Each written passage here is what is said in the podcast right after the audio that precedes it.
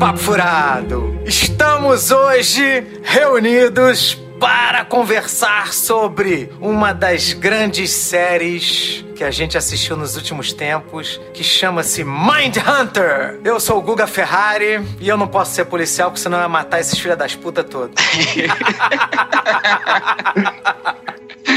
É, aqui é Marcos Cardoso e até a gravação desse programa eu não sabia que sucrilhos matava. Eu também não sei. Como assim sucrilhos mata, porra? É serial killer? Puta que pariu.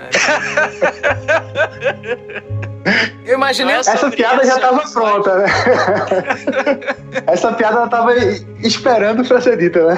Tava, é. Puta. Ainda bem que não fui eu, né?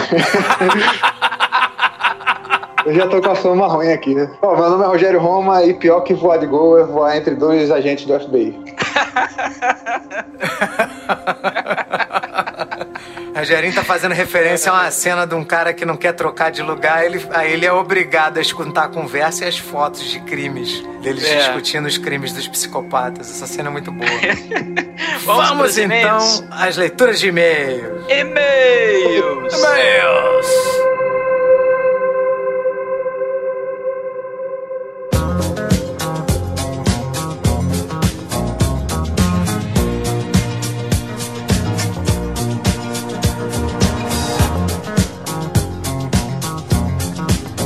Lembrando, meus amigos, que para entrar em contato conosco, basta você enviar um e-mail para papofuradopodcast.gmail.com. Nós temos o nosso site, que é www.papofuradopodcast.wordpress.com. Temos o nosso Twitter, que é arroba papofuradopod. Temos, você, se quiser ser nossa madrinha ou nosso padrinho, você pode nos apadrinhar por meio do site www.padrim, com M de Mulher Maravilha.com.br barra Papo Furado. E temos agora, para vocês me sacanearem, né, criar uma nova rede social para eu errar, né? que é ah, o Instagram, que é arroba Papo Furado também, igual ao Twitter, né? Pelo menos, né, não fizeram igual, né? Só facilitou aí. É, Café com não, leite. Eu, é, eu e o Rogério já estamos planejando aí o LinkedIn e o Snapchat do, do Papo Furado também. Puta que pariu. Essa lista só vai crescendo aí. Só vai crescendo. O objetivo é sempre te derrubar, Ferrari. Tá ficando muito bom, a gente tem que. É, tem que aumentar Puxar- a puxar a dificuldade. né? Tem que aumentar o desafio, né? É, Bom, pra vamos- botar esses pés no chão. Tá querendo muito alto. Cortar essas asinhas. Bom, nosso primeiro e-mail de- desse, desse programa que a gente fez, na verdade a gente fez uma bateria de programas, né, em fevereiro, e aí o Maurício até falou que ele, né, teve, até teve dificuldade de ouvir tudo, mas ele comenta agora sobre, Maurício Sutter, né, nosso amigo, manda um- uma, umas opiniões que ele deu sobre o Oscar, né, so- sobre o nosso programa do Oscar. Ele fala que curtiu o filme A Forma da Água, mas ele acha que ele não, não- o filme não é tão bom a ponto de ser premiado como o melhor. Ele diz que, na opinião dele, o melhor filme de 2017 seria o Mãe, que inclusive a gente comentou, né, no, no podcast do Framboesa, né, falando que ele foi Sim. injustiçado, que é um bom filme, né. Ele fala que é um puta filme com um ponto de vista incrível, né, a questão do, do Antigo Testamento, né, e Antigo e Novo, né, fala sobre a Bíblia, né. É, não, Sim. não é só um ponto de Ah, vista, tem- não, tem tem uma- que é. interpretar de várias maneiras, gente. É, tem a alegoria clara ali a Jesus Cristo. Tá? É, é bem, bem interessante mesmo o Mãe. E aí ele Sim. concorda plenamente com a nossa opinião sobre trilha sonora. Trilha sonora a gente deu pra Forma da Água também? Deve ter dado, né? Eu dei pra Star Wars. Meu coração nerd voltou em Star Wars. É, né? Eu, eu, é, eu não lembro qual foi a minha opinião, não. Acho que você votou em forma d'água, Fernando. Ah, Forma da Água, Forma da Água, porra. E também ele acha que a gente deveria ter ganho melhor fotografia. Qual? É, do Forma da Água. É. Não, nossa senhora, Blade Runner. Blade Runner, né? É, nessa É, eu fiquei com Blade. Runner, né? Roger Dickens, é, não tinha É, como. Blade Runner realmente foi superior. E aí ele fala que, pra zoar, né? Ele fala que a forma da água nada mais é do que a história do Boto com temática de anos 50. É. Eu voto, volto o filme do Boto, E né? volta, volta o Carlos Alberto Richelli, né? No nosso podcast. Rapaz, eu acho que o pessoal tem uma obsessão com o Richelli aí, hein? É, né? Tá certo.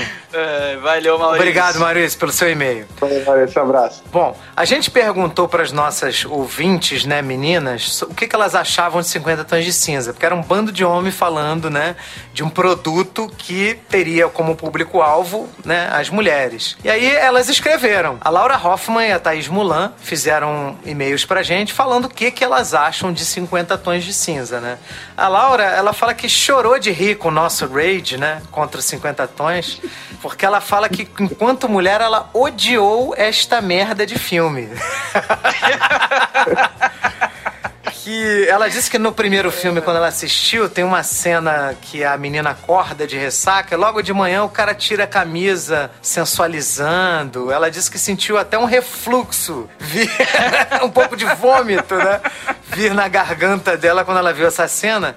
Se fosse com ela, ele levava porrada. Não só nessa situação, mas como em outras, né? Ela disse que o filme estragou também uma cena de é, dança super sexual que ela assistiu numa outra, num outro filme filme aí, mas como deram o nome de As Submissas de Mr. Dorman, que é fazendo uma referência ao, ao nome lá do ator que fez os 50 Tons, ela disse que broxou vendo a cena. Até isso o filme estragou. Até outras coisas que ela assistiu depois, o filme conseguiu estragar. Entendeu? Você vê como é que é Tudo o nível... que tem, que tem o nome de 50 Tons de Cinza, ela tá, tá rejeitando, né? É.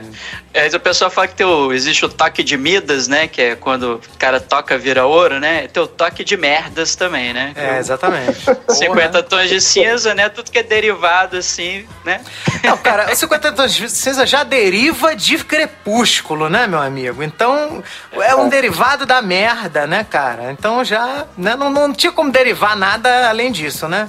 É merda mais merda, você somando da merda, né? Não tem como mudar isso, né? Então, ela fala que, os, que o filme, os filmes e os livros não romperam nenhuma barreira do desejo feminino. Ela falou que, na verdade, ela acha que é o inverso, porque mostra que é um cara pro, extremamente problemático, tentando disseminar a péssima relação que ele tem com o sexo, né, para outras mulheres. E ela fala que a, a, esse filme ele, ele, é dan, ele é nocivo porque ele propaga essa cultura, né, do complexo de Nightingale, lá onde a mulher tenta salvar o homem, ele é um merda. Isso, é, de e aí, e tal. Ela vai conseguir. Tem até a ver com o nosso programa de hoje, né, sobre serial killer, né, porque é, tem um certeza. monte de mulher que fica escrevendo lá pro serial killer, não, que o meu amor vai te ajudar você a se curar tal. Exato, é, é isso mesmo, cara. Mas e é o, bem por aí. O Maníaco do Parque, por exemplo, ele, ele, na época lá que ele tava em voga, ele era o campeão de, de correspondências. As mulheres mandavam várias cartas para ele, querendo casar com ele. Olha que loucura. Sim. Rapaz, culpa de vocês, homens aí, rapaz. Vocês estão tão uma vergonha, velho. Estão perdendo pro Maníaco do Parque. E aí ela, a Laura Hoffman fala, alerta, né? Porque tem muitas mulheres morrendo, né? Com essa, esse tipo de cultura, de achar que você vai casar com um cara que é um horrível, um abusador e, porra, e o cara vai melhorar, vai... Através, é, aquele conto, né? Da Bela Fera, né? O cara vai se transformar num príncipe encantado. Não vai porra nenhuma, né? E aí é. ela, ela diz que esse filme a única tenta... coisa que corrige é porrada. Só a porrada coloca no eixo. Ah, Rogério. É, o, é o oposto do que a gente vai falar hoje aqui, né, pô? São psicopatas, é o oposto. A Thaís meio que vai na mesma linha, né? Sim, sim, exatamente. A, Tha a Thaís, ela, ela só dá uma, uma, uma, uma, informação nova, porque ela diz que a mãe dela adorou o livro. E ela conhece outras meninas também que adoraram o livro e detestaram os filmes. A mãe dela também detestou os filmes. Uh, ela fala que é ela, a opinião pessoal da Thaís, que não, não, assist, não leu os livros, né? Ela disse que ela repudia esse tipo de filme, né? Ela disse que não, não, não gosta não apoia, porque é, ela, ela até tá acostumada a assistir uns programas asiáticos, né? Em que os homens são stalkers nojentos que ficam cercando ali uma, uma garota para ele casar com ela, para ela se apaixonar por ele. E aí ele meio que força, né? Através do, no caso do, do, do programa asiático, né? E também do 50 Tons de Cinza, que também é isso, né? Através do poder econômico dele, do fato dele ser rico, né? De oferecer coisas para ela. Diz que força a mulher a beijar, é, é, é prendem no quarto. do caralho também, é mesma coisa. Mesma é a mesma coisa. coisa. Do cacete. É. E aí ela diz que o pessoal vai ao delírio. Tem umas chats desses programas asiáticos que vão ao delírio, né? Quando... E essa porra é síndrome de Estocolmo, né, cara? Que você tem uma pessoa... Que a síndrome de Estocolmo, o pessoal é, fala bastante, é veio de um caso que aconteceu né, nessa cidade em que durante um assalto a banco banco, os reféns começaram a ajudar os, os seus captores, né? Que eram os, os assaltantes. Então eles chamam de síndrome de Estocolmo o fato de você começar a amar uma pessoa que tá querendo, inclusive, tirar sua vida, né? Te maltratar, hum. te bater. Então é, é, essa cultura realmente precisa acabar. E aí ela fala que muitas mulheres assistem e amam esse tipo de histórias, né? É, cara, assim, é o clássico Bela e a Fera, tá? Mais uma vez falando. Tudo bem que o Bela e a Fera tem aquela historinha bonitinha, a Rosinha, né? A bruxa má, que é vilãzinha, mas, cara, é o, o formato, se você for tra trazer pra realidade, é isso. Você achar que você vai transformar uma fera num príncipe. Não vai, cara, não vai mesmo. E aí é. ela brincou com você, Rogério, e com a gente também. Comigo? É, porque ela fala que vai levar as nossas críticas na esportiva, porque nós somos de gerações diferentes, mas ela continua achando que é ridículo robô gigante e diz que o Steve melhorou muito, mas ela acha que ele era um babaca na primeira temporada. Babaca nojento. É, eu bem. Então, então isso é pra te zoar. Temos que aceitar. Temos que aceitar. Fazer o quê? Beleza. Valeu, Thaís. Valeu, Thaís. Valeu, Valeu Laura. Muito obrigado pelo e-mail de vocês. Duas madrinhas, né, do, do podcast aí. É, porra. É, tá. A galera tá aí apoiando aí o nosso projeto aí. Quem Exatamente. mais estiver ouvindo aí, galera, ó, acessa lá o, o, nosso padrinho lá. Vamos, vamos dar uma força aí pro Papo Furado. Isso aí. www.padrim.com.br barra Papo Furado. Falei certo? falei, falei certo, ó. Improvisado, né? O perigo. Improvisado. Improvisado, viu? Falei certo.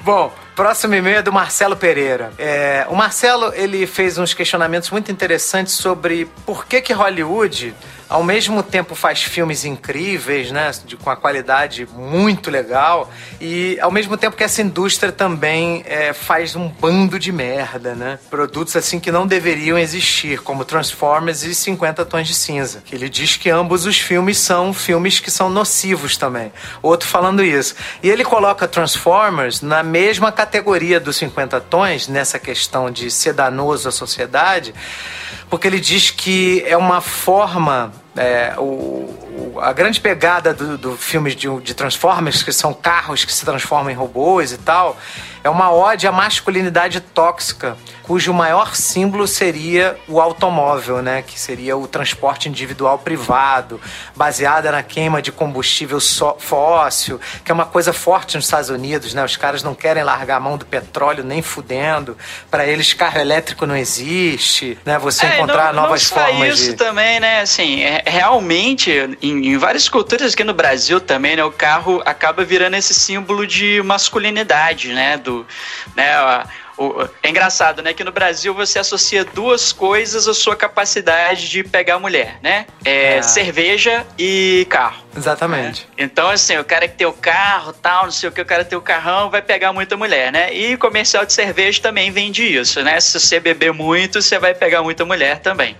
Então, realmente, é, é assim, é, é um problema porque constroem estereótipos, né? Ah, eu acho que o Transformers, é, esse que a gente analisou especificamente, que é o Último Cavaleiro, ele, ele é um filme tão confuso, ele é um filme tão bizarro, tão bizonho, mal feito, que, cara, não, eu acho que não dá nem pra gente chegar no ponto de analisar essa questão da masculinidade tóxica nele, porque ele não consegue construir significado de nada, né? Talvez lá no primeiro, é, você tem aquela questão, né, do Shia LaBeouf, né, dele ter um, é, sonhar em ter um carrão para poder conquistar a Megan Fox, a Megan Fox é super objetificada no filme e tal, não sei o que, né, ser, ser super, é, a sexualidade dela ser super explorada e tal, e isso ser uma coisa remanescente, né, no, nos filmes seguintes, né, mas esse último que a gente analisou, ele é tão confuso e, realmente, assim, eu fico me perguntando para que que essa franquia Transformers ainda existe. Eu sou uma pessoa muito reticente em, em, dizer assim que uma obra ela não deve existir, né? Ou que não merecia existir e tal assim. Mas assim, eu acho que 50 tons de cinza e Transformers chegam muito perto. Eu chego muito perto de ter opinião assim, cara, não não deveria ter vindo à luz um, um,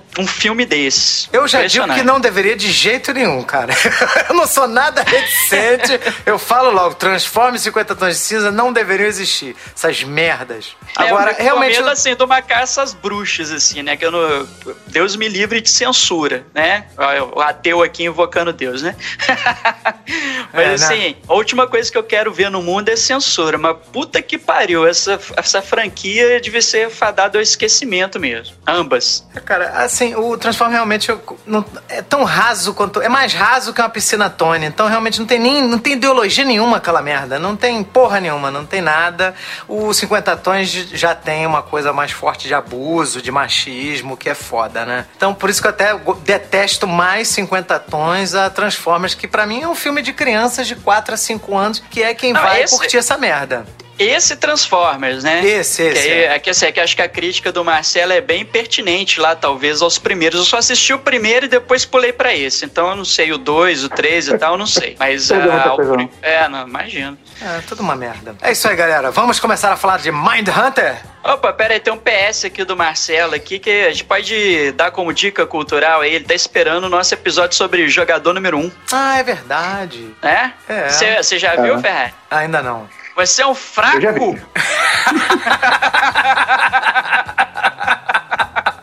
Você é um fraco. Ainda não. É, mas eu assistirei é, com certeza. Vai dar aí. pra fazer um episódio, né, só de jogador número um, mas assim, eu recomendo aí quem quiser assistir, o filme é muito bom. É, tem que, ser todos os jogadores, né? Pô, exclusão. Não é só Oi? o número um, né, Rogério? É, tem que ser todos. Um, dois, três. Ai, meu. é multiplayer. Pô, nosso podcast é multiplayer, rapaz. vamos para o assunto, porra? Ou não vamos? Vamos! Vocês estão com medo dos psicopatas? Vamos, vamos, é, Vai, rapaz, isso é assunto, assunto matador.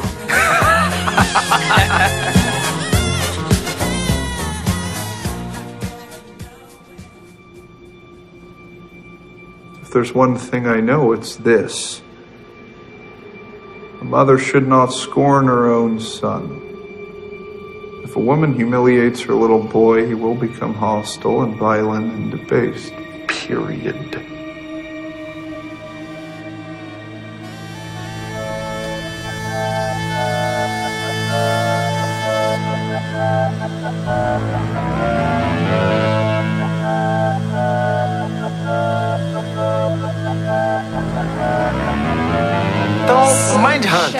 É uma minissérie da Netflix e ela é produzida pelo David Fincher. E eu, eu li que também tem a Charlize Theron também tá produzindo junto com o David Fincher. É, ela é uma é, das ela... produtoras, né? A produtora é. executiva. Ela, a Charlize Theron é uma atriz que ela fez, ela, se eu não me engano, ganhou o Oscar de melhor atriz, né? Pelo filme Monster, né? Que ela é pelo Monster. Que ela interpreta uma psicopata, que é uma das pouquíssimas psicopatas, né? Mulheres, né? Que quase que a totalidade dos psicopatas norte-americanos são homens. Quase que. Não, não é né? psicopata, é, é serial killer, né? Porque tem psicopatas que são funcionais que nunca. Verdade. Nunca cometem nenhum assassinato, né? Verdade. É. Serial, serial killers, né? É difícil você é. ter uma serial killer mulher. É, é, muito raro. E ela é a Charlize Theron, ela interpreta nesse filme, ganhou o Oscar e tal. Então ela deve ter se interessado por esse assunto e ela está produzindo junto com David Fincher, que né, dispensa né, apresentações. David Fincher é o diretor de Seven, é o diretor de Clube da Luta, é o diretor do Alien 3, que mais uhum. que eu uhum. estou esquecendo? Do rede filme social, do Zodíaco, rede social, é, né? A versão americana dos homens que não amavam as mulheres. Também trabalha com essa temática de. com essa temática também de assassinato, né, de serial killer. De serial killer também. É, e ele também é o produtor do, do House of Cards, né? Também da Netflix. Sim, sim. sim. Também tem outro, né? O que é do outro, com certeza, pode ser classificado aí como um psicopata. É, né? Ah, certamente. Ah, com certeza. No mínimo, no mínimo sociopata, né? É, com certeza é. é. Bom, e aí é, o, o David Fincher né, e a Charlize Theron, eles produziram essa série com base num livro, né, do... que se chama-se Mind Hunter, né? Que é como funcionava lá, porque esse livro é, é, um livro que ele foi lançado na década de 90, se não me engano, 1995, que é, que é lançado esse livro. Ele foi escrito pelo John Douglas e por um cara que é um produtor de cinema, TV e tal. E John Douglas é o cara que é, herdou essa ciência comportamental lá no FBI. Era um agente especial do FBI que é o cara que basicamente desenvolveu a ciência comportamental lá dentro do FBI como a gente conhece hoje. Claro que ele não é o criador, ele não é o pai, né? Mas ele foi um cara que deu continuidade a esse trabalho. É, ele adaptou, né? Conseguiu transformar em algo prático, né? Criar perfis de análise, né? Do, do dos psicopatas, dos crimes, né? Baseados no, no, comportamento deles, na cena do crime e tal. Exatamente. É, e o importante é que eles, ele começa a desenvolver um método, né? Que é Que até fala na série, né? Que é a questão preditiva, né? De você conseguir identificar certos traços de personalidade, de comportamento que indique que aquela pessoa é um, né? uma psicopata, né? E uma potencial serial killer, né? Então, é, e... na, na, na, série tem aquela cena que ele vai na escola, né? Que ele vai falar com, com as crianças lá, se vocês virem um amiguinho seu sendo mal com animais e tal, não sei o quê, ou fazendo coisas ruins e não mostrarem remorso e tal, isso já é um sinal, né? Então, é, com esse estudo deles, eles já conseguiam já meio que traçar nessas né, características do, do psicopata. Sim, porque o, o que acontece é que o FBI, ele funciona aí, até eles tiveram que mudar o nome do setor deles, que era, era antes era ciência comportamental, eles tiveram que mudar para apoio investigativo, porque o, a polícia, ela fica numa situação difícil porque a comunidade pressiona o prefeito, o prefeito pressiona a polícia por resultados, quando você tem um, um assassino serial à solta, né, matando gente na cidade, e, além disso, a polícia tem que resolver tudo, que né, todo o resto de trabalho que ela tem já normalmente, além de um né, de um serial killer doido, né? Então o FBI ele entra com um apoio investigativo porque são caras que podem se dedicar especificamente a esse assunto para ajudar e orientar a polícia. E eles deixam bem claro, o John Douglas ele escreve no livro, né, Mind Hunter, que eles não funcionam, eles não capturam os assassinos. Quem captura os assassinos, quem faz todo o trabalho de captura e de perseguição é a polícia. Então é a polícia uhum. que tem que ser tratada como herói, entendeu? Não, não, não são os agentes do FBI. É, ele, porque... eles são o que se chama de profilers, né? Eles, eles é, eles provêm a polícia com perfis do, dos criminosos, baseado nas evidências, né, na, na cena do crime, né, na, naquilo que se sabe sobre o crime, né? Que, é, que, é uma coisa até interessante, né? Tem uma cena logo nos primeiros episódios do, do seriado, né, quando o personagem principal, que é o agente Holden, ele começa a pensar sobre essa questão, né, do, dos assassinos seriais e tal, que é o é, ele fala da, da natureza da motivação do crime, né? Por que, que, por que, que é tão difícil você pegar um, um serial killer, por exemplo? Porque a, muitas vezes a motivação do crime só faz sentido para o serial killer, né? Sim. Então, por uhum. exemplo, quando, quando ocorre um latrocínio, por exemplo, então ocorre um latrocínio porque o bandido tinha o objetivo de roubar a pessoa, né? No meio ali da confusão, né? Ele acaba, sei lá, a vítima resiste ao roubo e tudo mais, ele mata a vítima vítima. Então você, você entende é, a motivação daquele crime, né? Então, por exemplo, ó, morre, morre um, um, uma mulher, por exemplo. Aí você vai descobrir, por exemplo, que a mulher tinha um, uma grande apólice de seguro em favor do marido. Você descobre algumas evidências que o marido talvez tenha mandado matar a mulher. Você, você faz a conexão de, de motivação muito fácil. Agora, é difícil você é, partir para motivação quando, por exemplo, ah, o cara tá matando porque a mulher tem cabelo castanho na altura do ombro. Exatamente. Né? Como é que você vai identificar possíveis suspeitos a partir dessa informação? É complicado. E aquilo ali só vai ter uma lógica, uma simbologia, uma significação dentro da cabeça do maluco que tá fazendo isso. É, e por isso que eles começam esse trabalho, porque a polícia começa a ficar perdida, né? A, é, esse. Porque assim, o, o, essa coisa do, do, do psicopata, do, do, serial killer, isso não é novo na nossa, no nosso mundo, tá? É porque antes você não tinha jornal, né? Você não tinha imprensa. Então, como você não tem imprensa, as coisas aconteciam e ninguém ficava sabendo de nada. Você tinha guerra, o cara gostava de matar, tinha prazer em, em, torturar, o cara entrava num exército desses qualquer e matava os outros. E era considerado herói de guerra. O cara era considerado um cara durão, ó, consegue extrair informação do inimigo. Entendeu? Em meio de guerra você tem tortura, você tem estupro e ninguém fala nada, né? Não tem uma, um interesse de, de, de de reprimir essas pessoas, né? Isso em todas as, as, as fases do nosso mundo, né? Isso não existe. Eles fizeram até uma, uma, um estudo com populações de chimpanzés, né, que é o, o símio que mais se aproxima do ser humano, e os chimpanzés são extremamente violentos e é, cruéis, muitas vezes. Né? Então, é, o fato do ser humano ter uma proximidade com o chimpanzé, isso ele já, já vem que o ser humano já tem essa, essa tendência, né? Que pode ser desenvolvido ou não.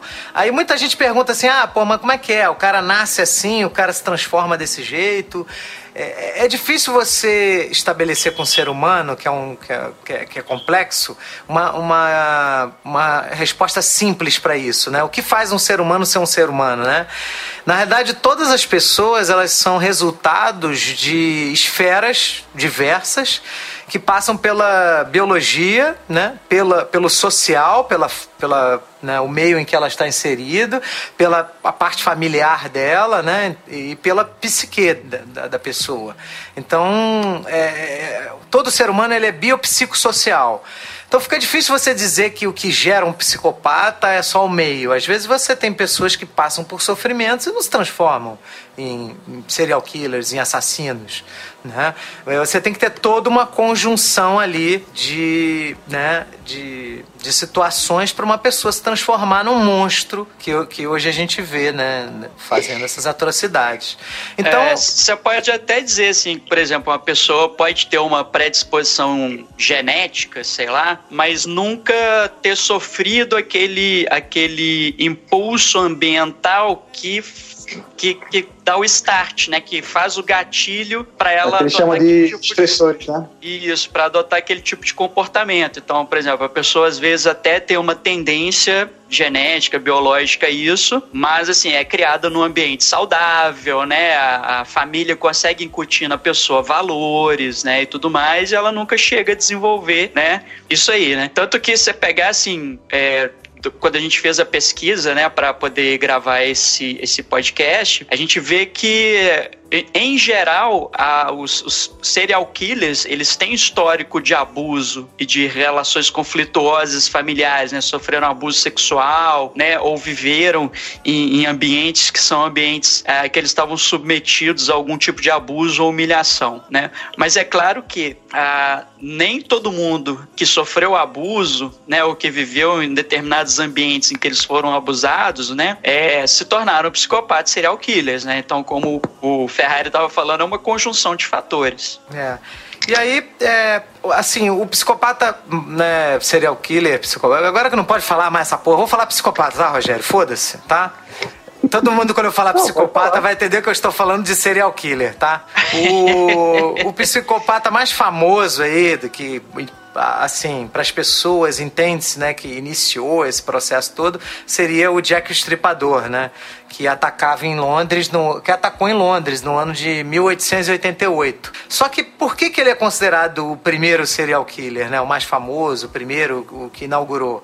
Porque era ali que estava também nascendo a questão dos jornais, da imprensa, do sensacionalismo. A imprensa deu o nome, apelidou ele de, né, de Jack Stripador, né? Então assim, fez-se todo um circo da mídia.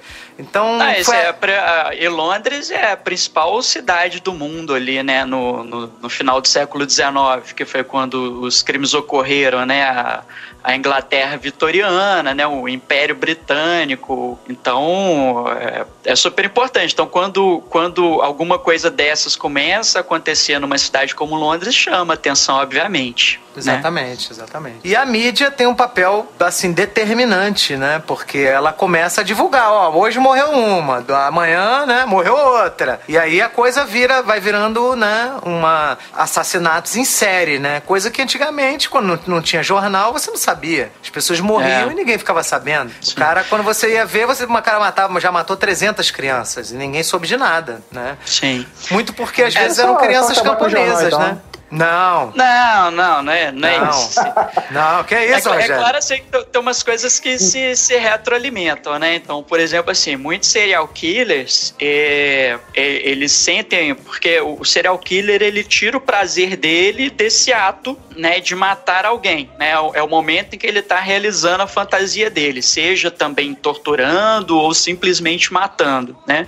Mas muitos deles gostam também da atenção que eles recebem é, pelos atos que eles praticam. Né? Então sim. muitos deles escrevem para os jornais e tal, né? Se eu não me engano, aquele o assassino do Zodíaco, né? Um, ele, ele inclusive nunca foi pego, né? Nunca descobriram a identidade dele. Ele, ele escrevia regularmente para os jornais. O filme do Zodíaco também é do David Fincher. Também é David Fincher. Não, o David ah. Fincher é o cara perfeito, né? Para um, pra um negócio desse. Assim, o, o, o próprio estilo de direção dele, né? O estilo de direção dele é bem cerebral, bem racional, né? Então, e, e bem, é, assim, ele é, é bom para tratar temas sérios, pesados, né? Você sente uma carga, né?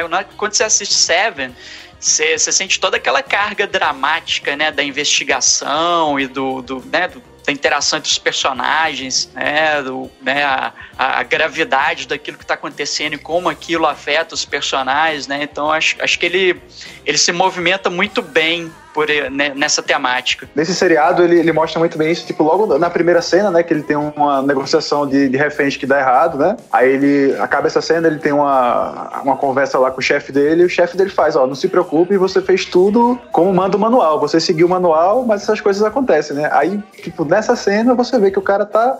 O manual não, não tá mais agradando, não tá servindo, né? No, no, o manual não tá completo. Aí o, o, o Holden, né, que é o cara que seria o João Douglas nessa história, ele vê que ele tem que mudar esse manual, né? O manual tem que ser atualizado e as coisas têm que mudar, né? Tá na hora de, de mudar. Então, na primeira cena do, do seriado, o, o, Fincher ele já coloca a, a temática, tudo já tá definido ali, né? Então, em poucas coisas ele já consegue estabelecer o que a gente vai assistir aí em 10 episódios, né? O cara é, é, muito bom. É porque o David Fincher de, dirige os dois primeiros episódios e depois, no final da temporada, os dois últimos. Então ele dirige quatro episódios dessa temporada. É, e são episódios sensacionais, né? São 10 episódios, né? É, e ele meio que define a linha de direção. Então, ainda que não seja ele o diretor do, dos episódios intermediários, você vê que ali é, é um pessoal emulando o estilo dele. Sim, sim, com né? E uma coisa de se observar que eu assim, porque o, o que, que é essencial no, no Mind Hunter, assim, a meu ver, como o trabalho né, do, do, do Holden, né, essa ideia que ele tem de entrevistar serial killers para poder começar a tentar entender como eles funcionam e tentar traçar um perfil desses caras, é, é basicamente é, através de diálogos, né? Se observar assim, a maneira como o David Fincher ele filma diálogos é muito interessante. Então, ah, lembra aquela coisa que eu falei do Transformers no episódio passado, que se você quiser saber como não fazer uma cena de diálogo, você assiste Transformers?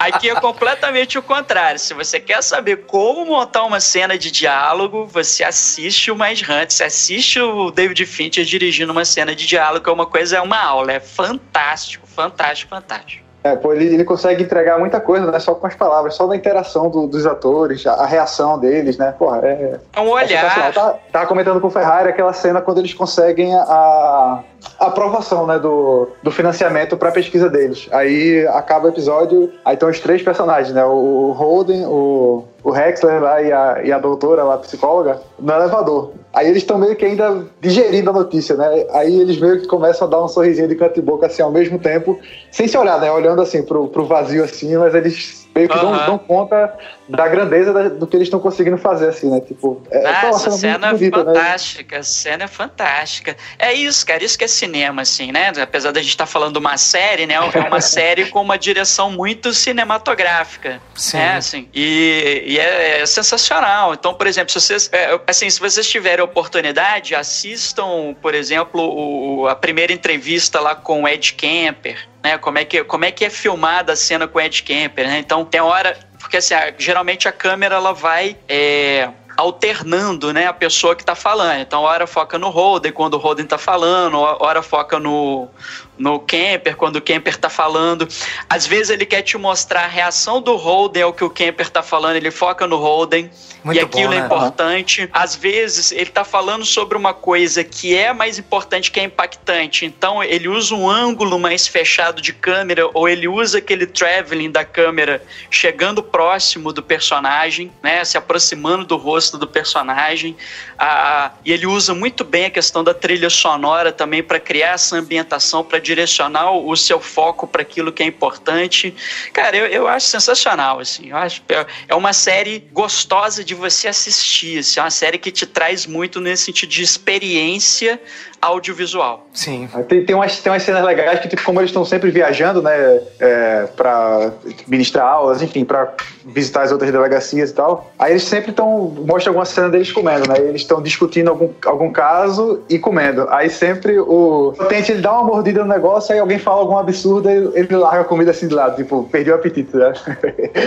e várias vezes ele, ele, faz isso. Num desses episódios tem uma montagem fantástica, né, dessa, dessa, de mostrando essa coisa da rotina dele deles de hotel barato e hotel barato, né? Que aí ele vai, né, comendo fast food, né, entrando num, num, quarto de hotel assim, todo sujo tal, não sei o quê. Aí comendo fast food de novo, aí compram um, um sal de frutas, né, porque estão passando mal, né, porque só come porcaria, né, e fica naquela vida de estrada, estressada e tal, assim, que é, que é uma montagem muito legal também, que rapidinho ele, ele te ambienta no que que é essa vida desses caras, né, que são dois caras que passam muito tempo fora de casa. Principalmente Exatamente. o Tente, né, que é que é casado, né? Tem a questão da, da relação dele com a mulher dele, né? O filho adotivo, que aparentemente tem algum grau de autismo ali e tal, né? E, essa, e ele sendo esse cara, né, conservador, esse cara que uh, não entende, né? Esse cara tradicionalista, né? Que não entende, talvez, as necessidades do filho ali imediatamente, né? Então ele não sabe muito bem como lidar com aquela situação. É muito é, legal. É, ele, ele, o Bill Tent, ele é um personagem muito maneiro, porque ele é aquele policial tradicional, né? Aquele policial policial machão, né? Aquele cara, na cabeça dele, né? Ele tem que ser forte. Então, essa parte da sensibilidade ele não tem muita. Ele, ele vai desenvolvendo através da, da, do trabalho, né? Que ele tem. Ele é obrigado a entender o psicológico, né? Da, das pessoas. Mas ele é um cara mais rústico, né? Tanto que o, o chefe deles gosta muito mais dele do que do outro, do Roden Ford, né? Que é, que é o cara malucão, curioso, que é meio, até meio sem noção socialmente, né? Ah, e aí ele, ele até ele até fala, pô, como é que, né, o Bill Tent, que é o mais velho, fala para o mais novo, pô, cara, como é que essas coisas não te afetam, cara? Né? Eu, ele até fala, pô, perdi meu apetite, eu não, não, não tô conseguindo, né? E você, porra, vai nisso tudo nem nem se importa, né? Uhum. Assiste esse bando de conteúdo horroroso, né? O Holden afeta, mas é, é mais discreto, né? Ele, ele Exatamente. Você vê é. que o personagem que começa o seriado não é o mesmo que termina, né? Ele, cada encontro Sim. desse com, com o psicopata vai mudando um pouco dele, da, das coisas, né? É, é aquela... vai mudando, ele... mas, mas o Holden, ele é muito cara da fascinação, né? É. Ele, ele, é o, ele é o curioso, né? Aquele que vai atrás da pergunta, né? O porquê. Por que esse cara é uhum. assim? Por que, que esse cara mata? Né? Por que, que ele se tornou o que é?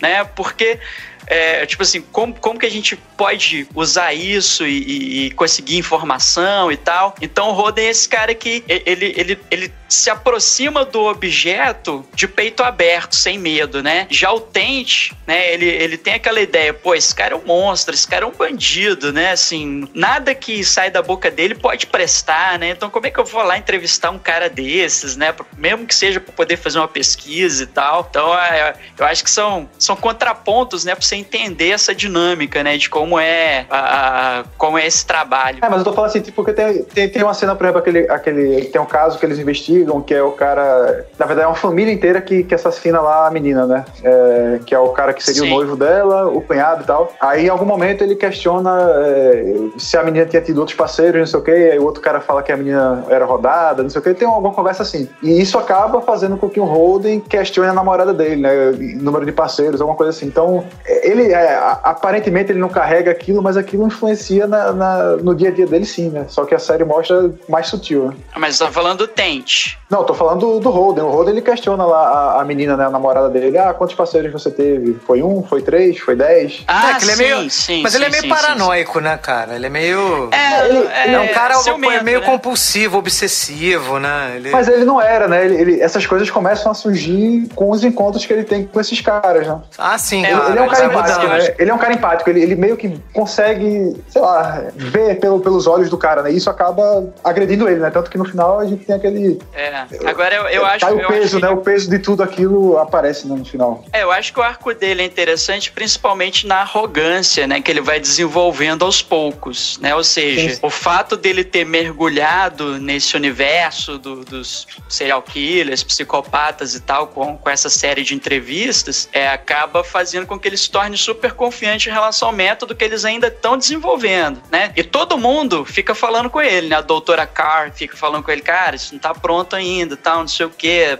tem muito trabalho ainda pra gente desenvolver. O, o Bill Tent fala com ele também, cara, não é por aí. Aí ele vai e consegue resolver um caso baseado nesse método, e aí, putz, fudeu, né? O cara tá com o ego tamanho do mundo, é né? Então ele começa a achar que tá todo mundo errado, né? Ele começa a se gabar pra namorada dele. Não, porque eu cheguei lá, que eu fiz isso, que eu fiz aquilo, tal, não sei o quê. E a namorada dele questiona ele, vira e fala assim: ah, isso tá parecendo meio que uma coação, né? É, ele vira e fala assim: pô, você podia concordar comigo pelo menos uma vez, né?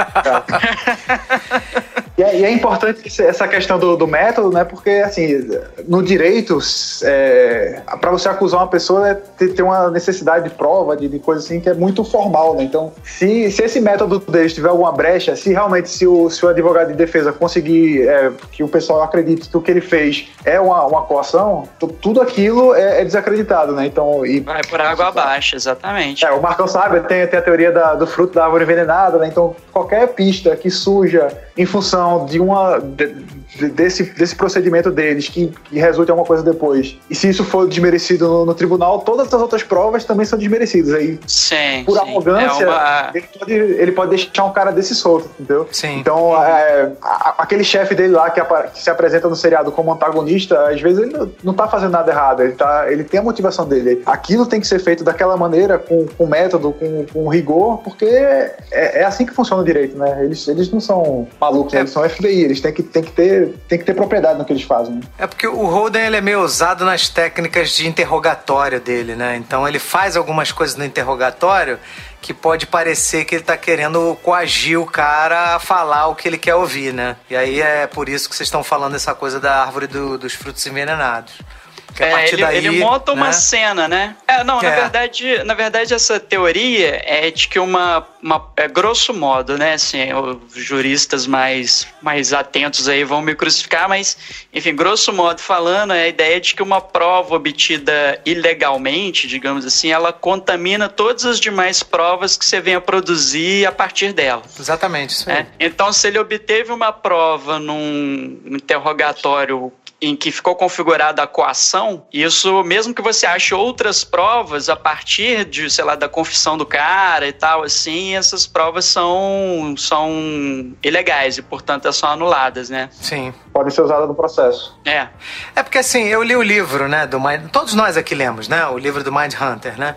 E o, o, John Douglas, quando ele descreve o interrogatório, o que acontece, né, na, na, na série que é daquele psicopata que estupra a menina de 12 anos, que é o, o Devier, Jean Devier. Ele. Isso ele dá uma piorada. Assim, a série, cara, é uma série romanceada, tá? Não é uma série uhum. que é exatamente a vida dos caras. Tanto que eles mudaram os nomes. O nome não é John Douglas. O nome do cara é Holden Carter, né? Sei lá. Holden Ford. Holden Ford. E o nome do outro cara não é Robert Hessler, é Bill Tent. É, então, Bill assim, Tent, eles, é. eles fazem personagens fictícios. Então lá na hora do interrogatório, ele dá uma porra, dá uma piorada, né?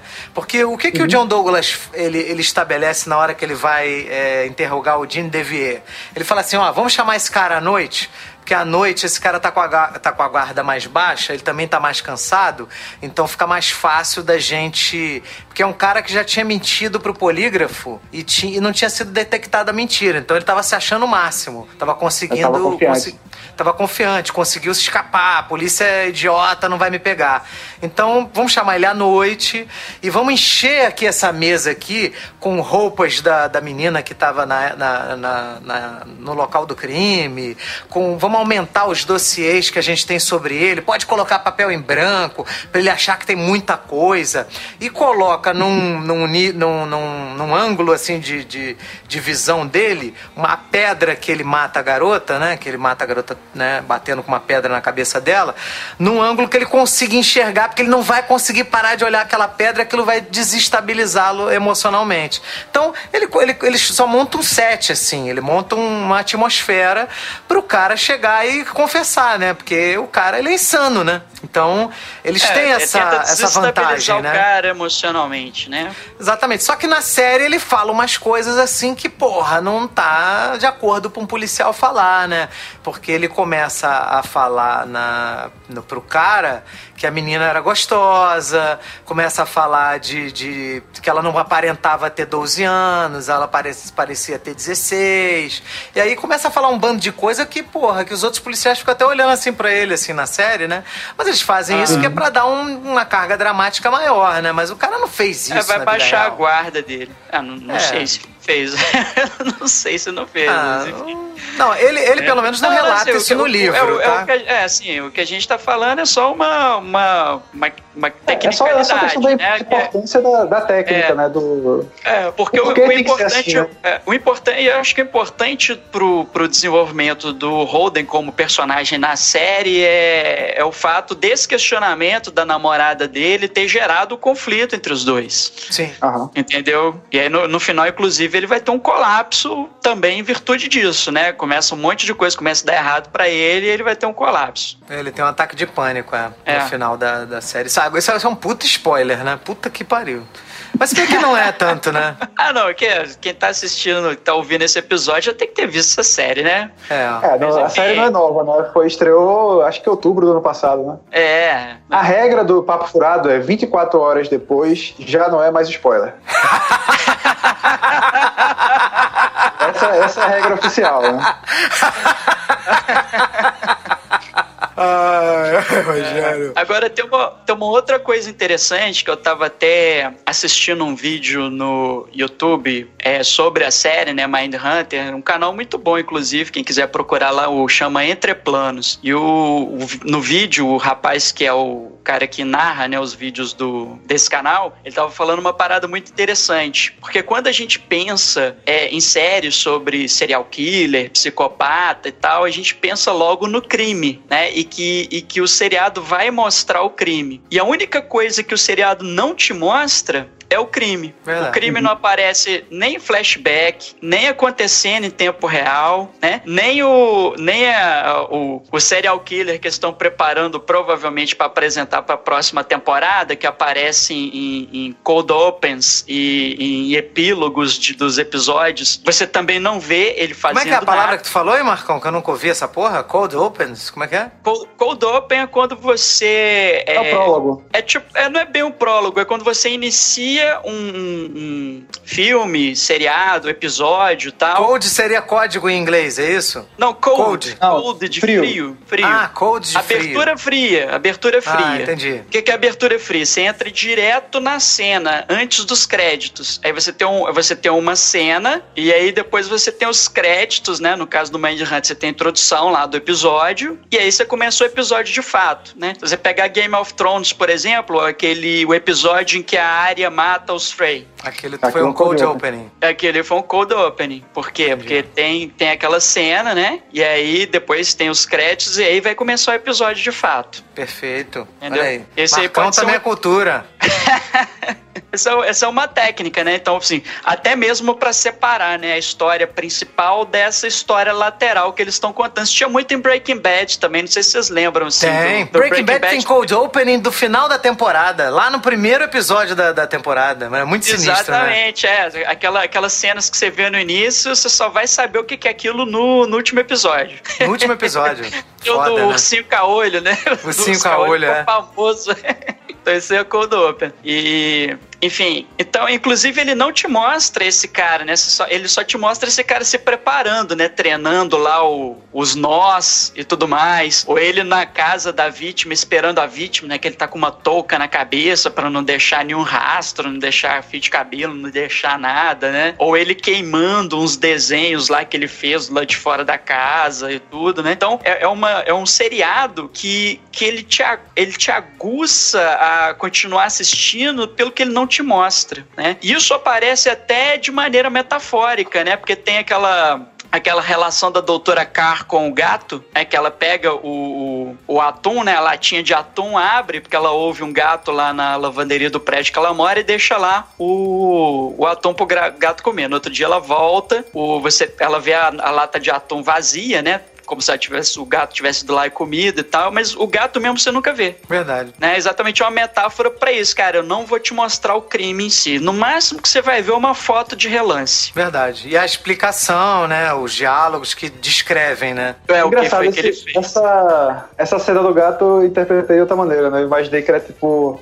mostrando que ela, a, a, psicóloga, ela esperava um certo, um certo tipo de controle, né? Tipo, causa e efeito. E no fim não foi o que ela teve, né? Ela achava que deixando lá o, a comidinha o gatinho ia aparecer e no final lá o, o atum ficou podre, né? É, ah, no, sim, na, na segunda vez o atum fica podre. Não, é isso aí. E até, é, até, é, até uma, coisa, uma coisa importante que eu vi que, tipo, o pessoal lá é meio, meio nojento, né? Porque, tipo, ela pega essa, essa latinha podre e joga no meio da lavanderia e vai embora, né? Tipo, nem pra jogar no lixo, né? Pô, até Não, a, a é. personagem é que é porca mesmo, tá? É. E o, ela fica Ford, meio perturbada. Também, tá. O Roden Ford também tem um negócio muito nojento que quando ele vai tirar o sapato, ele tira o sapato pegando na sola, que é, é ceboso. Ele bota a mão na sola, tira o sapato, aí depois passa a mão na namorada, bota a mão no lençol, pô, lençol. é, não é nada higiênico, né? Esses caras do FBI, pelo amor de Deus, hein? Tem que melhorar, fazer um curso de higiene. Aprenderam com Michael Shannon lá no, no Forma da Água, né? É, exatamente. Lava a mão, vou economizar. Lava a mão só na entrada, só antes ou só depois. Cara, mas então, mas é o que você tava falando dessa cena do gato, é, é assim, o, o, o, que eu tava falando é como a cena é montada, né? A cena é Exatamente. é montada para não te mostrar o gato, ela tá, tá te escondendo. Poderia ter mostrado o gato e ia ter o mesmo significado. O que você fez foi uma interpretação em cima, que é o que eu acho coerente, né? Porque de uma forma ali é a metáfora, né? Assim, porque o, o gato representa esse também esse oculto, né? Com que eles estão mexendo, porque eles estão no, eles estão meio que no escuro ali, eles estão descobrindo algo novo, desvendando algo novo. E você não pode ter certeza daquilo que você vai achar. Então ela ela ela estava achando que ela estava indo para um lado, né, ou seja, né, conquistando ali a amizade do gato, tal, não sei o quê, e depois ela viu que o resultado foi que, né, recebeu o atum podre, né? Então, assim, você não sabe o que pode vir dessas entrevistas que você faz com esses serial killers, né? Pode ser alguma coisa boa, né? Que você pode utilizar pro bem, ou, ou aquilo pode te afetar da maneira que você fique perturbado também, igual acontece com o Holden. É, não é. tem como ter controle absoluto nessa, nessas situações. Porque sobre a, o arco dramático do, do Holden, ele, ele, ele é um cara que ele começa realmente de um jeito, ele termina a, a temporada de uma outra forma, e isso tem a ver com realmente com o contato que ele passa a ter com os psicopatas, porque ele, como ele faz um exercício de se colocar no lugar do cara, na mente do cara, ele fica um pouco parecido com o cara, em alguns aspectos. Então ele fica um pouco controlador, ele fica um pouco manipulador, porque o psicopata ele tem, é, é, ele tem compulsão por controle, né, por manipulação. São pessoas, né, que estão sempre querendo te convencer a fazer o que eles querem, né? Então é o que ele faz, é o que ele fica, ele fica tentando dominar aquela namorada, ele fica tentando também convencer lá o chefe. Ele, ele, ele, ele começa a, a, a ter essas características características que são antissociais, né? Ele fica tão antissocial quanto um psicopata, né? É. E ele, ele não sabe ele, é, ele não sabe lidar muito bem com isso, igual ele, a namorada dele é uma pessoa super inteligente. Então ela vai sacando essas coisas que ele vai fazendo com ela, né? Tanto que chega uma hora que ela questiona, né? Que ela, ela vai falar para ele sobre. É, ele, ele vai falando com ela assim: Ah, essas coisas que você estuda, né? That stuff your, your stuff, né? Essas suas coisas, é aquilo que você estuda, né? Aí ela vira e fala assim pra ele, cara, eu tô sempre ouvindo você chegar aqui e falar sobre o seu trabalho e tudo mais, assim, eu, eu dou minha opinião, eu presto atenção, eu ouço e tudo mais, assim, e você vem me dizer que, o, tipo assim, que o que eu estudo são as minhas coisas, quer dizer, você nem presta atenção, você nem... É, é, ela tá tentando mostrar para ele o tanto que ele é autocentrado, né? Ali naquela cena. E ele reage, ele sempre reage mal quando tem esse enfrentamento da parte dela. É. verdade. Que é exatamente porque é um ponto que ele não tá no controle, né? ele não se sente no controle, ele se sente meio atacado, né? Quando ela vira e fala assim, cara, ó, não, não é bem por aí. É, cara, é, tem uma frase do Nietzsche, né, que ele fala, que é até famosa, já teve em alguns filmes. Tem um filme do Nicolas Cage chamado, acho que é Super 8, eu esqueci o nome agora correto do filme, que ele também caça um, um serial killer também. E é, que quando você luta com monstros, você tem que tomar cuidado para você também não se transformar num monstro, que é aquela frase clássica que quando você olha durante muito tempo pro abismo, o abismo também olha para dentro de você. Então é, é ele é, é, muito sinistro. Inclusive o, o, o, Thomas Harris, que é um escritor que escreveu Dragão Vermelho, Silêncio dos Inocentes, ele coloca um diálogo entre, entre o Hannibal Lecter e o o ator que faz o. É o Edward Norton, o personagem que faz o Will Graham, que é o cara que é baseado no John, no John Douglas também. Né? Ele fala assim: olha, sabe por que, que você me conseguiu me prender? Porque é o Will Graham que prende o Hannibal Lecter, né? Que é um cara que ninguém estava conseguindo prender o cara finalmente consegue. Aí ele fala: sabe por que, que você conseguiu me prender? Porque você é muito parecido comigo. Você não admite isso para você, mas você se parece comigo, por isso que você conseguiu me prender. Cara, é, é bem sinistro esse, esse diálogo. Então, o Holden começa a ficar parecido com esses caras, uma vez que ele precisa ter empatia, se colocar no lugar deles, né?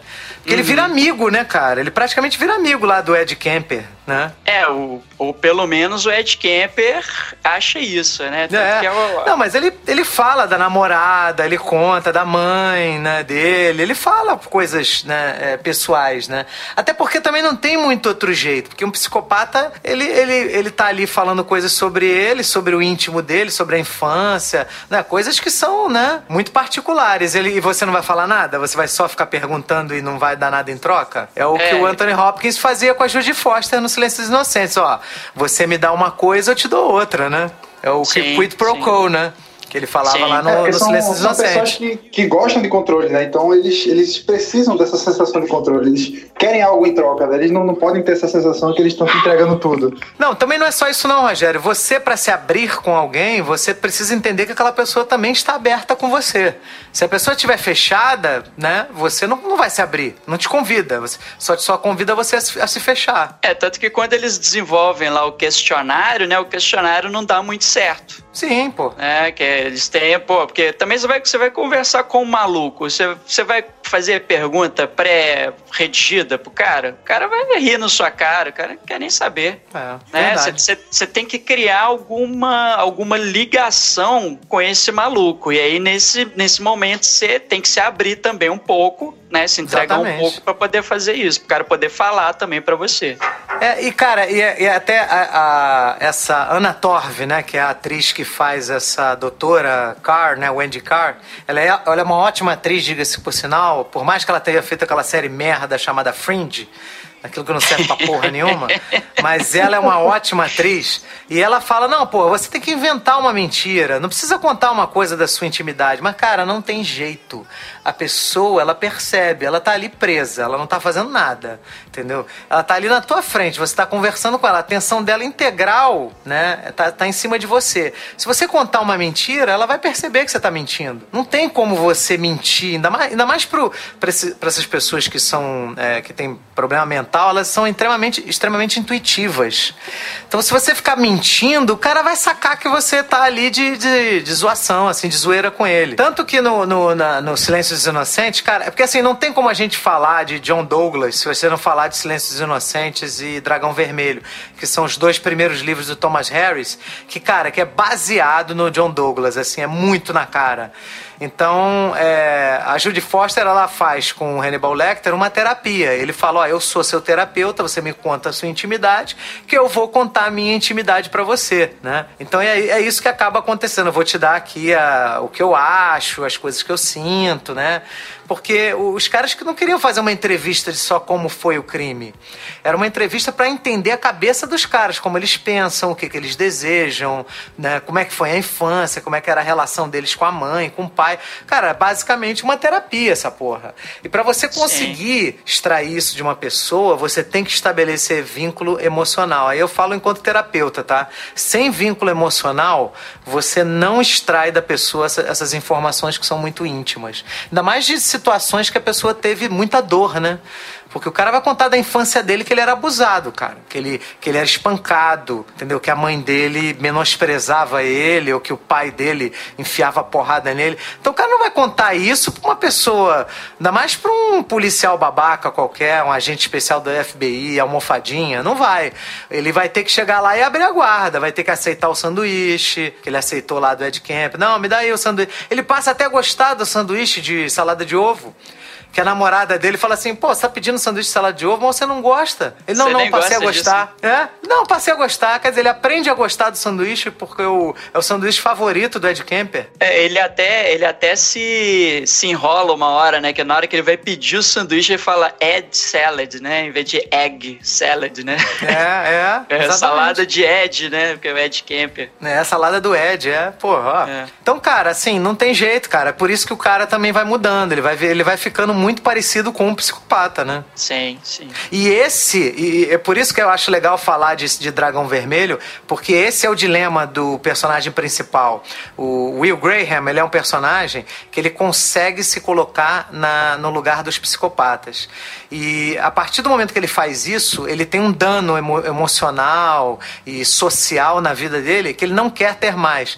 Então ele, ele lá nesse, nesse livro do Dragão Vermelho, ele é um cara que ele conseguiu prender o Hannibal Lecter, mas ele não quer mais trabalhar com isso. Ele não quer mais lidar com isso. Tanto que ele mora numa casa isolada na praia, com a família. Ele, ele quer se afastar disso, porque se ele volta para a escuridão a trabalhar com esse tipo de coisa, ele passa a, a ser invadido por essas questões. Tanto que o próprio John Douglas fala no livro que ele perdeu o casamento dele, né? O relacionamento dele com a mulher foi pro vinagre. Ele não teve muito é, contato com os filhos, né? Com as filhas, né? Na realidade, né?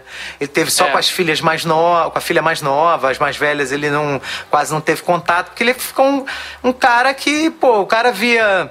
Ele disse que ele levava as filhas às vezes para passear no parque. Ele lembrava de uma criança que ele tinha achado morta morta, da autópsia, da, da cena do crime. Pô, não tem como você ser um cara normal, né, trabalhando com esse tipo de, de horror, né, diariamente. É bem complicado mesmo, bem complicado. E a série retrata isso muito bem, cara, com o personagem do Holden Ford. Uhum. É, eu, eu acho que, assim, né, agora, agora acho que a gente já, já falou bem, assim, sobre o plot e tal. Eu acho, ainda assim, eu acho que a série, ela, ela tem uns pontinhos fracos, assim, né? Ih, eu... rapaz. Ó, oh, começou, Rogério. Começou. começou o ódio. Não, não vou, não vou, é, não vou hatear demais também, não, assim. Mas eu acho que é uma coisa que série da Netflix sofre, assim, de uma maneira geral, assim. Eu acho que alguns conflitos ali, eles soam meio que artificiais, entendeu? São umas coisas criadas, assim, sabe? Que, que é, é, tem uma razão de ser, mas que é, ela só existe ali é, como subterfúgio para desenvolver um aspecto personagem. Então, toda aquela história ali do diretor da escola, eu achei nada a ver. Achei, achei totalmente desnecessário, acho que não precisava. Parecia um episódio filler, assim. Tipo, a gente se completar 10 episódios e vão fazer um episódio sobre esse cara aqui da escola, né? É, é... mais ou menos, né? Você tem, tem uma implicação ali naquele aquele episódio, né? É, mas muito o, leve, sabe? É, acho que não precisava. Eu, eu, eu, eu, eu acho esquemático, entendeu? Eles viram e falaram assim: a gente precisa desenvolver aqui essa coisa do, do Ford não respeitar regras, de é, invadir demais, sei lá, ultrapassar suas, é, é, é digamos assim, atribuições. assim, atribuições, entendeu? Assim, e, e soa meio, meio falso, meio esquemático, assim. Acho que pra mim é uma coisa meio do nada. E também aquele. Esse, esse conflito com relação a. Que até o ponto final da série, né? Que eles se enrolam lá com a corregedoria porque eles vão editar a gravação lá da entrevista com o. o acho que o Richard Speck, né? Não, não sei Speck, o que lá é Speck, mas eu não sei, eu não lembro o primeiro nome dele. É Aquilo Richard. ali também. Richard, né? Richard é. Speck. Aquilo ali também, para mim, putz, super artificial, só porque ele fala lá um uns palavrões tal, não sei o que. Os caras ficam, cria todo uma, um subplot por conta daquilo ali, cara. Nossa, que, dá, aquilo ali me cansou um pouco, assim. Tá, apesar de eu Não, achar mas a série. eles, eles- desde, o- desde o começo eles estabelecem que tem uma, um certo é, vocabulário que é, que é admitido e que não é admitido dentro dali do FBI, né? Até Não, que eles tá alteram lá a questão do. É, mas É assim, o- cê- assim, o, FBI, eu- eu- o FBI não era muito formal demais pra esse tipo de abordagem? Não era Não, isso, mais claro, ou menos? claro. Eu, eu tô falando assim que perde-se muito tempo com isso. Eu acho que você Ah, pode entendi. mostrar isso de outras formas, entendeu? Então, assim, isso torna pra mim a série um pouco arrastada. Eu acho que ela poderia muito bem ter oito episódios, alguma coisa assim. Pra mim tava de bom tamanho. Então, assim, acho que são perde-se ali uns dois episódios nesse negócio do colégio e, e nesse negócio de, de, de editar lá a fita lá que pra mim é desnecessário, né? Tan- Tanto que no final, cara, o final ele é muito mais impactante. Independentemente disso tudo. Cara, Aquela Verdade. cena ali com, com o Ed Kemper no final, ela é sensacional. Aquela que ele tem lá, o ataque de pânico. Essa cena é sensacional, né? É, É, porque mas aquela assim, cena. eu, eu gostei demais da série como um todo. Só tem essas duas ressalvas aí. É porque ali a questão do, da, aquelas entrevistas são públicas, né? As pessoas vão ter acesso, aí pô, o cara se preocupa com a imagem do FBI, né? De pô, ter um agente do FBI se comunicando daquela maneira, né? Sei lá. É porque, assim, o cara usa uma técnica né, de, de imitar a, a forma como o cara é, né? Pra ver se se estabelece ali uma, né, uma empatia ali entre os dois, o cara se enxergar nele, né? Então. É, é uma forma. Porque assim, o, o Richard Speck ele entra muito com muita raiva e, xingando. E, e aí o cara começa a falar na, na linguagem dele que ele não espera, né? Ele fala assim, caraca, vocês são malucos, né? Você tá falando desse jeito, né? Entendeu? E aí ele quebra, né? Porque ele dá uma quebra de expectativa pra ver se o cara consegue se abrir? Né? Uhum. Extrair alguma informação. né? Extrair alguma informação dali. É Eu, porque inicialmente o cara não tá falando nada? Só tá xingando ele o é, tempo só todo. tá xingando. É, exatamente. Ah, sim, sim. Não, tudo bem que é pra. pra eu- o que eu tô falando é o seguinte: ali, como técnica, eu entendo ele usar a linguagem, entendeu? Agora, essa, essa comoção toda, esse, todo esse artifício de roteiro que ele cria a partir dessa linguagem que ele utilizou, pra mim, é uma volta, né? Enfim, desnecessária de roteiro. Poderia ter pegado de uma outra maneira isso aí. né? Mas assim, cara, é, é aquele negócio. Eu vou dar 4,5 pra essa série aí, porque eu achei muito foda. Eu quero, tô muito afim de ver a segunda temporada logo. Porra, 4,5? Caraca, Rogério. Olha isso. É, pô. Mandar, Pô, mandar uma 4,5 fazer e essa 5, entrevista pô, é um 9. Você não ficava feliz quando você ganhava 9 no colégio, pô? É verdade, é verdade. A gente me tá... contentava com isso. Até parece, Rogério. Eu me contentava com 7. e você, Rogerinho? Ah, cara, eu acho que essa, essa série foi uma das, das grandes surpresas assim, do ano passado, né? De, de seriados, assim. Pô, eu fiquei.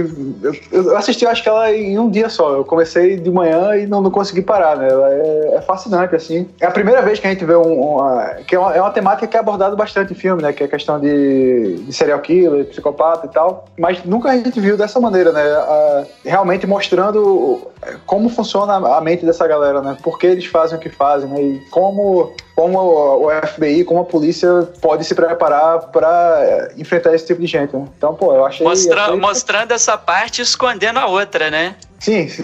Igual eu Tem- tava tem- falando, né? Não... A série é pesada, né? A temática é pesada, mas ela não, é- não tem, não tem a, a gráfico, né? Não, não tem aquela violência gráfica, né? Então ela, ela é- não é tão pesada assim de ver, né? Você consegue. Talvez é, quando a série tem muito sangue, muito gore, assim, ela afasta as pessoas. Ela, né? ela- Essas- é, ela, ela é psicológica, ela em nenhum momento te É. mostra a cena do crime, em nenhum momento ela mostra, sei lá, assim, tirando em fotos, né, que você vê mesmo assim de relance, né, não te mostra um corpo mutilado. Então, você vai assistir, por exemplo, Seven do, do, do próprio David Fincher, cara, pô, Essa é mais É, pesada.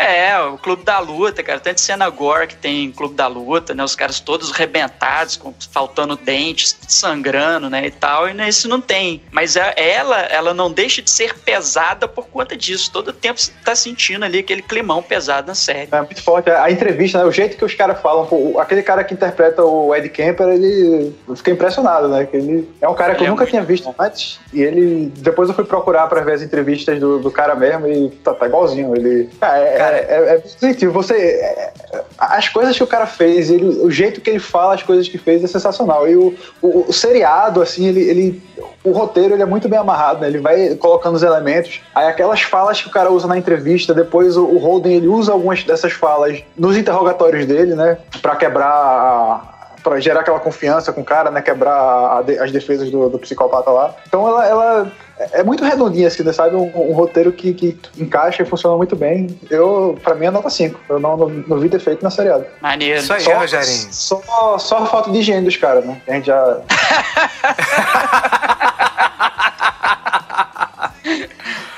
cara. Cara, assim, é, eu, eu, eu, adorei a série, cara. Pra mim a série é 5. Eu não consigo dar menos de 5. Não dá. Pra mim é impossível. Porque a série é a foda. Né? É, a série é foda, cara. Então não tem como, sabe? E, e a série ela tem, ela tem vários níveis de interpretação, ela tem os diálogos muito legais, ela faz referência a muita coisa interessante.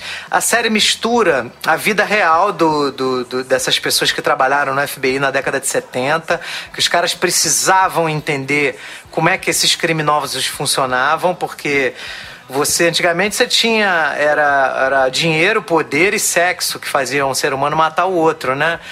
o trabalho policial basicamente eram esses os, os motivos, as razões. E esses assassinos começaram a aparecer mais, né, na década de 60, 70. Os caras precisaram lidar com isso. De, pô, como é que a gente pega um cara que não tem nenhuma dessas motivações? Que a motivação dele é a cor do cabelo, a idade da menina, é uma pessoa aleatória passando na rua, sabe? Não, então, é, eles começam a, cara, vamos buscar né, informação com os especialistas, né? Que são os próprios psicopatas que já estão presos. Vamos conversar com eles para saber o que que como é que pensa, né? Como é que funciona a cabeça deles para a gente poder traçar um perfil, né? Psicológico para prevenir que outros caras iguais façam a mesma coisa. Então é, cara, é sensacional. A, a história em si da, é, é muito interessante, né? A real, né? Do John Douglas. A, a série é muito boa. Eu, eu fiz referência de, porra, direto com é, tanto Silêncio dos Inocentes quanto Dragão Vermelho, que são dois livros que eu li, que eu adorei, e também são filmes que eu amei. Silêncio dos Inocentes, pô, dispensa né, apresentações, o filme vencedor de Oscar de melhor filme, sensacional, um dos melhores filmes. O próprio filme, o próprio Wild Bill, que é o que é o cara que eles caçam no Silêncio dos Inocentes, ele é o, o, o, ele, é, ele é muito baseado em vários psicopatas que, que tem em Mindhunter. Então, essa coisa do cara querer é, é, ser uma mulher, se transformar uma mulher, se vestir de mulher, isso tem muito a ver com o, com o próprio. Até que a gente não falou, né? Desse psicopata que aparece na Cold Opening, que é o, o estrangulador BTK, né? Isso. Que é BTK é a sigla em inglês para você amarrar alguém, torturar e depois matar, né? Então, uhum. é o uhum. BTK que foi um cara que foi preso só agora. Ele sumiu lá na década de 80 e ele foi preso agora em 2005 só, entendeu? Então, é, ele, ele, ele ficou ativo bastante tempo, né? É, ele ficou ativo da década de 80 até 91, que é quando ele começou a matar, é aquele o último assassinato dele, e ele volta em 2005 ali, no, no início dos anos 2000, mas ele volta para mandar carta, para sacanear, para se gabar de que não foi preso, né? Essa uhum. necessidade que o Marcão tava falando, né, de do cara aparecer na mídia mídia, né? Ele, ele só é preso por causa disso. Quis aparecer muito e se fudeu, né? É. Bem feito, filha da puta. Entendeu? Ainda bem. É. Agora, Ainda bem que esses caras cometem erro, né, velho? É, é cara. O próprio John é. Douglas escreveu no livro, no, cap, no capítulo, tem, draga, tem momentos que o, gra, o dragão vence, né? Ele dá como exemplo esse psicopata que nunca tinha sido pego. Porque o livro foi escrito em 95. Então, até em 95 o cara não tinha sido preso. E o cara é. simplesmente parou de matar, sumiu. Então, e é essa o Zodíaco, coisa... né? O Zodíaco não se sabe, né, o que aconteceu com ele. É uma, uma coisa que o John Douglas fala no livro e vira e fala assim: olha, é, às vezes o cara, ele, né, tipo assim, para de matar e você não sabe, assim, de repente, cara, o cara pode ter morrido do coração, ele pode ter sido preso por outro crime, ou simplesmente ele virou e falou assim, ah, cara, eles já estão me investigando demais, eu vou parar onde eu tô, porque senão uma hora eles vão acabar me pegando. Sim, sim. E isso, isso é meio, né, tipo assim, aterrador, assim, né, saber que tem um monstro aí, né, solto aí fora, né, pode ser que esteja, né, solto ainda, né, é Você não sabe. Até ele fala muito isso no livro, né? Tipo, ah, esses caras dizem que é maluco, mas eu nunca vi ninguém matar na frente da delegacia, né? Ele sempre escolhe um lugar ermo, ele escolhe as pessoas mais frágeis, né? Então, ele tem um nível de maluquice, Sim. mas eh, o cara não é incompetente mental, assim, né? Ele sabe o que tá fazendo, né? Então. Sim. É, não, o, o John Douglas, ele não é. Ele não é muito a favor desse negócio de prisão, internar esses caras em hospício, essas coisas assim, não. Pra ele é cadeia mesmo. É, não, tem que ir pra cadeia esses filhos das putas, rapaz.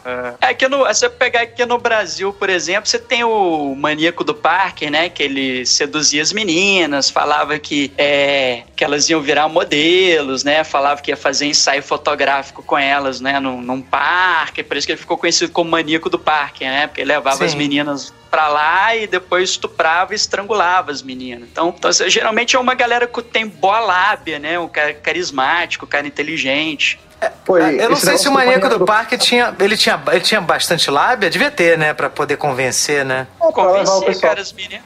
É a mesma, exatamente a mesma estratégia do Jerry, que é o outro, outro psicopata Brutus. que eles entrevistam na, do, não, do Brutus. O, Brutus. Brutus, mas, mas eu acho que o Brutus, ele, ele meio coagia, né? As meninas a descerem lá na garagem dele e fazer o que ele tava fazendo. Acho que não era ele, tanto ele se, aproximava, ele... ele se aproximava com essa história de modelo, né? De se tornar modelo, não sei o que, e depois depois levava... Mas então, ele, mas, mas ele, ele, ele fantasia muito com o próprio modus operandi dele, entendeu? Então ele falava, ah, todas elas queriam isso, toda mulher sonha ser modelo, tal, não sei o quê. Inclusive ele nega os crimes, né? Na cabeça dele ele não cometeu é. esses crimes, né? Ele, ele fala assim, não, isso é uma perseguição da polícia contra mim, isso é uma conspiração, eles precisam culpar alguém. Os caras mostrando tal. foto, né? Mostrando a foto. É, assim, né?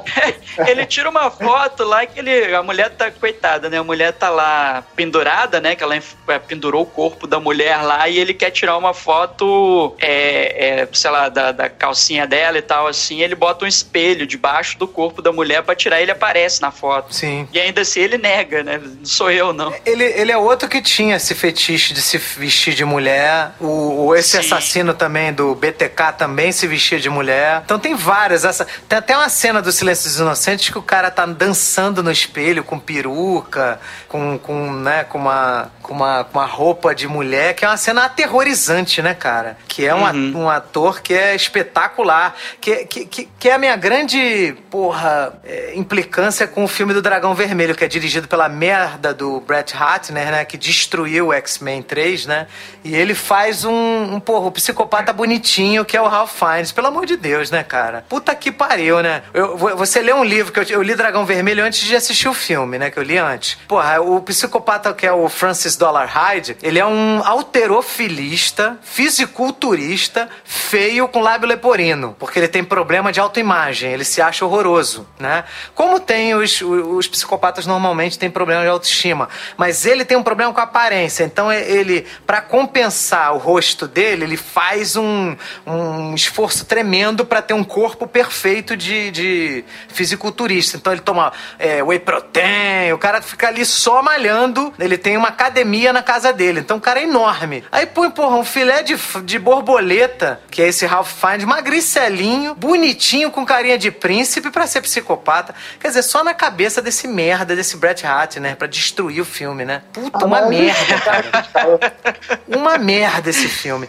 E aí, porra, agora, você... agora a gente descobriu que, que, na verdade, o Ferrari levantou o tema do episódio só pra poder falar mal desse filme. agora, Foda, já, né? agora eu sei onde é que você queria chegar, Ferrari. Cara, e aí, esse esse dragão vermelho, é, o nome, o nome do, do, do, do, do psicopata, que ele, ele se intitula Dragão Vermelho, né? Por isso que o John Douglas, no capítulo dele, fala assim, ó, às vezes o dragão vence. Ele tá, ele tá fazendo uma, uma, uma eu acredito eu, né? Porque o livro é da década de 80, tá? Então ele deve estar tá fazendo uma referência direta ao dragão vermelho, né? Que é um, um psicopata que ele entrava na casa muito com os modos operantes do do assassino BTK que ele entrava na casa, cortava a energia, cortava uh, o telefone e matava a família inteira. Então, é, e o, e o, e o Will Graham tinha, teve que voltar a trabalhar só por conta de caçar esse psicopata. Que o Jack Crawford, que também é o chefe da Judy Foster, traz ele de volta. Então, porra, é, é, tem muito a ver com a, com a história de vida do John Douglas. É, a, tanto Mindhunter quanto essas duas obras. Tá? É, ele foi consultor, né? O, o Thomas Harris, né? Entrevistou o John Douglas e tal. É, é exatamente. É, a história é fascinante, vale a pena você ver a série, ler o livro, ler os livros do Silêncio dos Inocentes do Thomas Harris lá, vale a pena ler tudo isso. Uhum. E os Recomendo. psicopatas brasileiros, a gente vai falar um pouquinho? Serial killers. Os assassinos é, de serial? Pode aí hoje. Os caras que comem sucrilhos? É, é, vamos falar, né? Porque a Thaís pediu lá no, no grupo, né? Aham. Acho que a gente podia falar um pouquinho deles aí. Porra, mas sim, sim. a gente só tem serial killer bunda mole, né, cara? Ó, Porra, Chico Picadinho. A bunda Olha o nome dos caras. Ah, não, nome, porra, Ferrari, não julgue o livro pela capa, Ferrari. não, mas porra. olha o nome dos caras, né, cara? É Chico Picadinho. É. que mais? Fala aí. Febrônio. Maníaco, Maníaco do Parque é sinistro. Eu lembro que eu era criança é. quando tava do, do Maníaco do Parque. Eu, eu aqui, eu em Recife, eu tinha medo de ir pros parques. Tipo, não tinha nada a ver com o negócio, mas só o, o nome já Paulo, né? medo. É, causava Ô, medo. Rogério, assim. tem tubarão na Praia da Boa Viagem, ele tá com medo do parque. Porra, Rogério. Pois é, não tá posso sacanagem, né? Não, bicho, mas eu tô falando, na, na época do Mania do Maníaco do Parque, ficou todo mundo bolado, cara. Assim, ficou, foi sinistro, assim. É, pô, era sinistro. É, tava, tava em tudo quanto é jornal e tal, maior perseguição, né? Maior questão de é, caçada humana, né? Pô, maior caçada pra esse cara aí. Foi os caras que mais meteram medo na minha infância foi o ET de Varginha e o Maníaco do Parque. E ele Pô, é, cara, de Varginha ele, me é deu medo. Ele, ele é meio sinistro, né? Você, você vê as entrevistas dele, assim, cara, ele é meio, sei lá, assim, parece esses caras mesmo, Ed Kemper, né? Enfim. É, é, e, é, e, é, e ele, ele é um daqueles fenômenos que a gente é, comentou lá no, na leitura de e-mails, né? Ele recebe um monte de carta de mulher, né? Então, acho que ele chegou a casar. Quer dizer, a gente aqui no Papo Furado nunca recebemos e-mail, né? Pedindo a gente em casamento. Se bem que vocês não podem, né? Só eu, né? Graças a Deus. Graças Quer dizer, o maníaco do parque, porra, campeão de cartas. Você tá vendo como é que é, né? Cara, e tem aquele. Porra, tem o cara de Goiânia também, que era mais, esse mais recente, né? O serial killer de Goiânia, cara. Ele matou 39. E ele era maior covarde, né? Porque acho que ele chegava de moto, assim, no ponto de ônibus, aí via uma mulher do tipo físico que ele queria matar, chegava, atirava e ia embora. E o pessoal não correlacionava os crimes, né? O pessoal só come, começou a correlacionar os crimes quando morreu, acho que a filha de uma promotora. E aí eles começaram a ligar, pô, mas também morreu lá na periferia, morreu uma menina, lá no não sei onde morreu outra menina e tal, e aí foram fazer a investigação e descobriram esse cara. Tiro, né? Morrer, morte por tiro no Brasil é, pô. É, bala perdida, né? Essas porra. É, é demais. Não, e esse é até uma coisa que, cara... o, que o João Douglas ele fala no, no livro, né, que a singularidade é um. Como é? É uma coisa assim, que tipo, quanto mais complexo é o, crime, mais elementos o, o, o suspeito te dá para que você localize ele, né? Então, Exatamente. Pô, um tiro, um cara baleado na rua, pô, é muito, qualquer um pode ter feito isso, né? Mas um crime com crueldade, com tortura, com essas coisas, realmente. Nesse caso, o modus operandi é simples, basta o cara pegar uma moto e parar num ponto de ônibus e ter uma arma de fogo. E ele não tem praticamente assinatura nenhuma, porque eh, o John Douglas ele fala, né, que os assassinos eles deixam é, pistas na cena do crime é. que são coisas desnecessárias. O cara não precisa, por exemplo, roubar a calcinha da mulher, entendeu? Ele, se ele rouba a uhum. calcinha da mulher, aquilo tem a ver com alguma questão dele psicológica, aquilo é uma Significa assinatura. alguma coisa, né? Exatamente. Nesse caso, o cara chega num ponto de ônibus, dá um tiro, acabou, vai embora. Então não, é. não tem assinatura, né? O modus operandi é simples, né? É, acho que o lance dele era a idade das meninas, assim. Acho que tinha alguma coisa a ver com a idade, mais ou menos o tipo físico, né? O fato de serem mulheres também, né? Então. É essa coisa é, da, é engraçado da mulher, que as mulheres né? são as maiores vítimas, né? São, são né, os alvos preferenciais, assim, né? Do serial killer. Isso é foda também. É, assim, é, como o serial killer geralmente, eles, eles falam bastante isso, né? no, nos estudos que para você ser um psicopata, claro que não é só isso, tá? Mas você tem que ter necessariamente tido uma infância ruim, assim. É, pessoas que nascem em lares amorosos, né, que são criadas em lares amorosos, não viram psicopatas. Então é, é um dos elementos primordiais. Então geralmente é, tem muito aí do cara ter ódio da própria mãe dele e ele projeta a mãe dele nas outras mulheres do mundo. Geralmente é, é o que acontece. É o caso do Ed Kemper, né, por exemplo, né, que tinha uma é. relação super complicada com a mãe e aí ficava descontando nas vítimas, né? Sim, sim. Até o Ed Kemper fala isso, né? Porque ele, ele tinha uma, uma, Era um abuso tão grande de humilhação que a mãe faz com que ele pense que ele não vai ser amado, que nenhuma mulher vai gostar dele, que ele é um cara, né, que não tem valor nenhum. Então ele imagina que as mulheres do mundo só vão dar atenção a ele numa situação dessa, né? De violência, de coação, né? Uhum. na fantasia do cara, né? É, com certeza. Aí acho que quem quiser, a gente falou assim mais ou menos aí de alguns psicopatas brasileiros, né? Tem um outro famoso que é tem o apelido de Chico Picadinho, né, e tal. E quem quiser saber também, tem um tem um cara que é considerado o primeiro psicopata brasileiro, que é o Febrônio Índio da Costa, que ele cometeu seus crimes lá mais ou menos pela década de 20, lá do, do século passado. E ele, assim, é um, é um caso emblemático, assim, tanto na questão do, do direito quanto da ciência forense brasileira, né? Que foi um dos primeiros casos em que ah, teve, teve todo um, aparato científico no julgamento dele, né? Que ele matou duas pessoas, né? Ele suspeita-se que ele tenha matado mais, mas comprovados mesmo, ele matou duas pessoas e ele tinha toda uma questão messiânica de relação dele com, né, com, com questão religiosa, ele deixou escritos e tudo mais.